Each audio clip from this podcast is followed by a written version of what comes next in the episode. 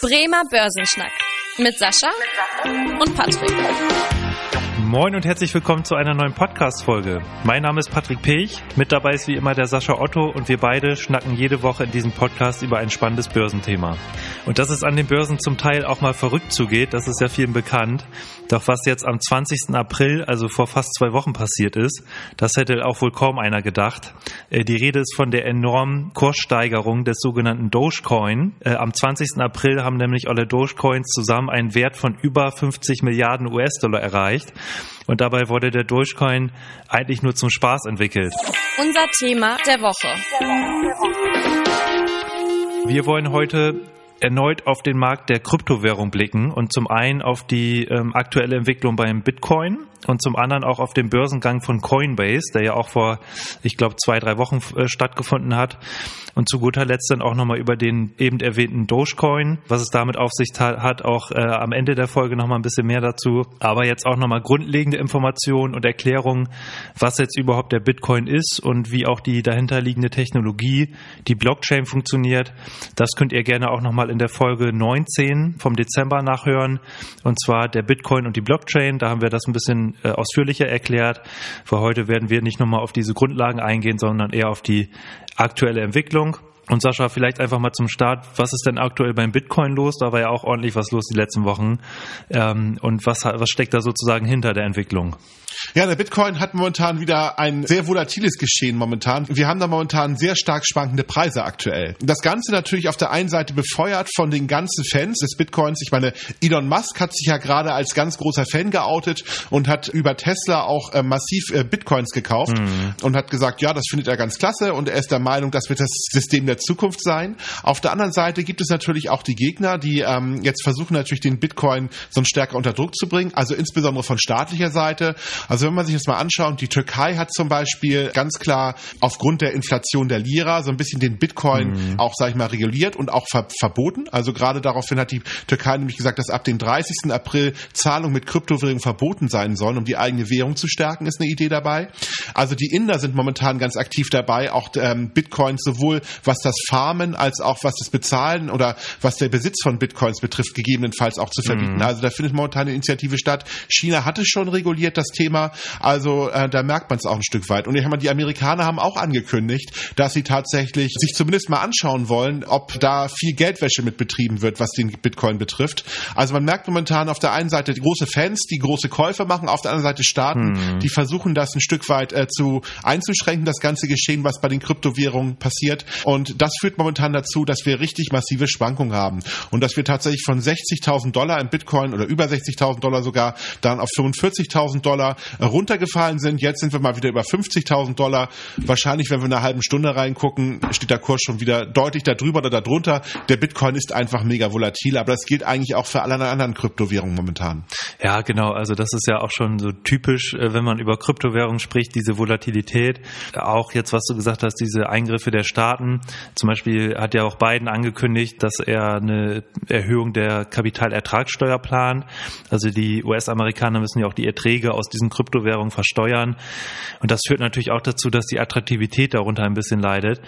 Aber was ich auch nochmal ganz ähm, interessant fand, jetzt auch was in der Türkei passiert ist, was ja auch so ein bisschen ja jetzt dazu mitgeführt hat, zu diesem Verbot der Zahlung mit Kryptowährungen, sind ja, dass zwei Handelsplattformen auch pleite gegangen sind und dann auch das Geld der Kunden da zum Teil ähm, verloren gegangen ist. Also da sieht man auch wieder, dass da ja immer noch ein unregulierter Markt zum Teil, wenn man das nicht über normale Börsen kauft, sondern über also sag ich mal, irgendwelche sekundären Handelsplattformen, wo man auch so ein bisschen äh, natürlich vorsichtig unterwegs sein sollte. Du hast es auch schon angesprochen, Tesla hatte ja im Februar ganz schön viel Bitcoin auch gekauft und dadurch jetzt sogar im letzten Quartalsbericht einen deutlichen Gewinn verzeichnet, jetzt mit dem Verkauf wieder von einigen Bitcoins. Und zwar über 100 Millionen Euro haben die jetzt erzielt durch diesen Verkauf. Also immer wieder Nachrichten, die für Bitcoin sprechen und dann wieder gegen Bitcoin sprechen. Ja, zum Beispiel auch eine positive Nachricht für den Bitcoin war ja jetzt, ist eher so ein Gerücht, dass JP Morgan wohl auch einen Bitcoin-Fonds auflegen möchte. Wo dann auch Privatanleger investieren können. Also das führt halt zu diesen ganzen Schwankungen am, am äh, Bitcoin-Markt. Da muss man auf jeden Fall gewappnet sein, wenn man da investiert ist. Und Sascha, wir hatten ja jetzt auch zuletzt äh, nicht nur quasi eine Kryptowährung, die auf sich aufmerksam gemacht hat, sondern auch eine dahinterstehende Börse, die jetzt auch den Börsengang gewagt hat. Äh, was hat es denn damit auf sich? Ja, also Coinbase ist aktuell eine der größten Handelsplattformen in Amerika für Kryptowährungen und auch natürlich auch für den Bitcoin. Und daraus hat sich natürlich ein unglaublicher Börsenhype ergeben. Also die Firma war schon vor den Börsengang sehr nachgefragt. Also das war ein sehr stark beobachteter Börsengang, weil einfach natürlich gesagt wurde, oh, das ist eine gute Möglichkeit, diese Kryptos zu kaufen, ist ja vielleicht doch sehr spekulativ, aber vielleicht kann man ja anders daran partizipieren, mhm. was da im Moment passiert. Und Coinbase hat da natürlich dann irgendwie auch ein Statement geliefert, so ein bisschen, was man ja so ein bisschen aus der Wildwestzeit liefert. Ähm, der CEO hat gesagt, wir verkaufen Schaufeln und Spaten, die den Leuten helfen, die Technologie zu nutzen. Also die wollen gar nicht unbedingt an diesen Goldgräberstimmungen partizipieren, die wollen an den, ich sag mal, Schaufeln, also an der Infrastruktur Geld verdienen. Und das macht auch ökonomisch eine ganze Menge Sinn. Also aus meiner Sicht heraus, wenn man, wenn man an diesen Boom glaubt, das so in der Form zu machen. Und wie gesagt, das haben nicht nur, das haben sehr viele Menschen so gesehen, deswegen Marktkapitalisierung von innerhalb von, von, von wenigen Tagen äh, von über 100 Milliarden US-Dollar. Also man sieht, das ist auf jeden Fall sehr hoch bewertet gewesen, aber auch die Aktie hat äh, tatsächlich einen sehr turbulenten Börsenstart hingelegt. Hm. Also man hat da doch tatsächlich sehr viel Euphorie gesehen, aber die Kurse sind dann auch schnell wieder eingeknickt, haben sich auch wieder erholt. Ich sag einfach mal so, diese Kryptobörse ist auch ähnlich volatil wie jetzt die Kryptowährung. Da sieht man ganz klar, dass da schon ein gewisser Zusammenhang besteht. Genau, ja, einfach auch, weil äh, Coinbase ja so ein bisschen davon abhängig ist, was jetzt an den oder wie viel Aktivität an den Kryptowährungsmärkten jetzt ist. Einfach weil die ja quasi mit den Umsätzen Geld verdienen, ähnlich jetzt wie andere Börsenbetreiber. Von daher, ja, auch da muss man so ein bisschen gewappnet sein, wenn man da unterwegs ist. Und dann kommen wir auch nochmal zum Dogecoin. Ich weiß nicht, ob ich es richtig ausspreche, aber auf jeden Fall ist das ja eine ziemlich äh, verrückte Entwicklung, die wir da gesehen haben. Also eigentlich entwickelt als Spaß Kryptowährung. Äh, das zeigt allein auch schon, wenn man jetzt mal auf die Webseite guckt, dass das eher quasi als Gag gedacht ist. Und das Logo zeigt einen Hund, also einen japanischen Shiba Inu. Allein das ist ja so ein bisschen ja dieses Phänomen. Und Sascha, was ist da jetzt am 20. April passiert und warum kam es überhaupt dazu? Der Kurs war im April ist über 33 Cent gesprungen, also definitiv. Also gerade eben auch, also weil am Ende des Tages Elon Musk ganz klar sich positiv für diese Kryptowährung geoutet hat. Mhm. Also Elon Musk ist ja doch eigentlich momentan jemand, der die Börsenkurse nicht nur von Kryptowährungen, auch von Aktien teilweise ganz gut beeinflusst mit seinen Tweets. Und er hat einfach mal geschrieben, er findet die gut und die Leute haben es gekauft ohne Sinn und Verstand. Jetzt muss man vielleicht auch mal gucken, also ich bin ja kein Freund von Bitcoin. Ich bin ja auch kein Freund überhaupt von diesen ganzen Ökonomie. Aber wenn man es einfach mal vergleicht mit dem Bitcoin, hat der Bitcoin gegenüber diesem Dogecoin sicherlich einige gewisse Vorteile. Zum einen ist dieser Dogecoin tatsächlich nicht begrenzt. Der kann unendlich gedruckt werden. Genauso wie das Geld, was, was die, ich sag mal, die Kryptowährungsverfechter ja immer unseren Geldsystemen vorwerfen, dass das ja total um, unendlich äh, nach oben geschoben werden kann und unendlich viel Geld gedruckt werden könnte. Das kann beim Dogecoin auch passieren. Und es gibt eigentlich auch tatsächlich keinen so wirklichen ökonomischen Grund äh, für Dogecoin, äh, der dahinter steht. Es ist wirklich eine Spaßwährung. Hm. Und der einzige Grund, warum am Ende des Tages die Währung nach oben gegangen ist, einfach Elon Musk sagt, er findet das gut. Und auf einmal ist eine Währung 50 Milliarden US-Dollar wert. Hm. Und da muss man sich wirklich sagen, so keine Ahnung, ist das noch irgendwie nachvollziehbar? Ist das sinnvoll? Das ist Zockerei. Und da muss man natürlich ein Stück weit sagen, okay, da wird nichts technologisch innovativ Neues geschaffen. Da wird eigentlich tatsächlich nur so ein bisschen dieser Hype ausgenutzt durch irgendwelche Tweets. Und dann muss man sich natürlich ernsthaft fragen, ist das etwas, wo man ernsthaft investieren kann oder nicht?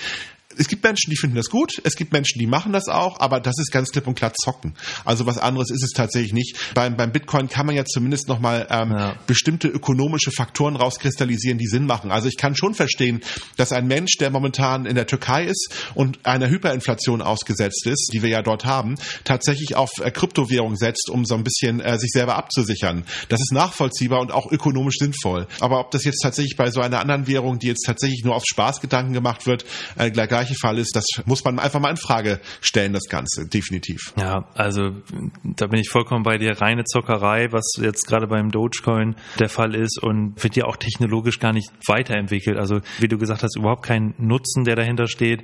Und dann einfach auch eine Marktkapitalisierung von fast 50 Milliarden US-Dollar, die da erreicht wird das zeigt schon, dass wir hier, ja, sag ich mal, eine, im gefährlichen Umfeld unterwegs sind und man da wirklich ja vorsichtig agieren sollte, wenn man da unterwegs ist oder das zumindest auch als rein Zock ansehen sollte. Das ist auf jeden Fall wichtig dabei. Das wirklich, wirklich wichtige Ding. Ja, vielleicht, wir haben momentan wirklich so eine, ich will mal sagen, fast schon Schlacht zwischen den Kryptogegnern und den Kryptobefürwortern. Also da haben wir natürlich prominente Lager, äh, die teilweise auch aus dem Bankensektor immer mehr kommen, wie jetzt zum Beispiel auch Goldman Sachs oder auch JP Morgan, die jetzt tatsächlich anfangen, das Thema für sich als Geldquelle zu entdecken und natürlich Elon Musk, der natürlich auch das äh, sehr attraktiv findet und natürlich auch, weil er es selber gekauft hat, die Währung momentan hochjubelt. Und wir haben auf der anderen Seite die staatlichen Instanzen weltweit, die versuchen das Ganze mehr zu regulieren, das Ganze und natürlich auch den Besitz einzuschränken und auch, ähm, ich sag mal, die Möglichkeiten damit zu bezahlen einzuschränken. Also wir haben da momentan einen sehr interessanten, ich sag mal, Diskurs, der da stattfindet. Ja, eine der beiden Seiten wird sicherlich diese Schlacht für sich irgendwann entscheiden und daraus wird sich dann in der Form auch entwickeln, werden Kryptowährungen, freie Kryptowährungen, wie wir sie jetzt in der Form sehen, werden sie eine Zukunft haben oder nicht? Und das bleibt super spannend, definitiv. Ja, wird auf jeden Fall spannend äh, zu sehen sein, wie es da weitergeht. Dann würde ich sagen, kommen wir auch zum Ende der heutigen Podcast-Folge. Und wenn euch die Folge gefallen hat, freuen wir uns natürlich sehr, wenn ihr dem Podcast folgt. Und äh, falls ihr den Podcast bei Apple Podcast hört, äh, freuen wir uns natürlich auch über eine Bewertung. Äh, mein Name ist Patrick Pech. Ich bedanke mich fürs Zuhören und freue mich, wenn ihr auch in der nächsten Woche wieder dabei seid. Bis dahin, tschüss. Bis dahin, tschüss. Vielen Dank fürs Interesse. Das war der Bremer Börsenschnack, ein Podcast mit Sascha und Patrick. Noch ein kurzer Hinweis und an dieser Stelle liebe Grüße aus der Rechtsabteilung. Die gesprochenen Inhalte bilden die persönliche Meinung der handelnden Person, also in den meisten Fällen von Sascha und mir wieder. Sie stellen also keine Handlungsempfehlung zum Erwerb oder zur Veräußerung der genannten Wertpapiere oder anderer Finanzinstrumente der genannten Emittenten dar. Bei Fragen wende dich gerne an deinen Berater.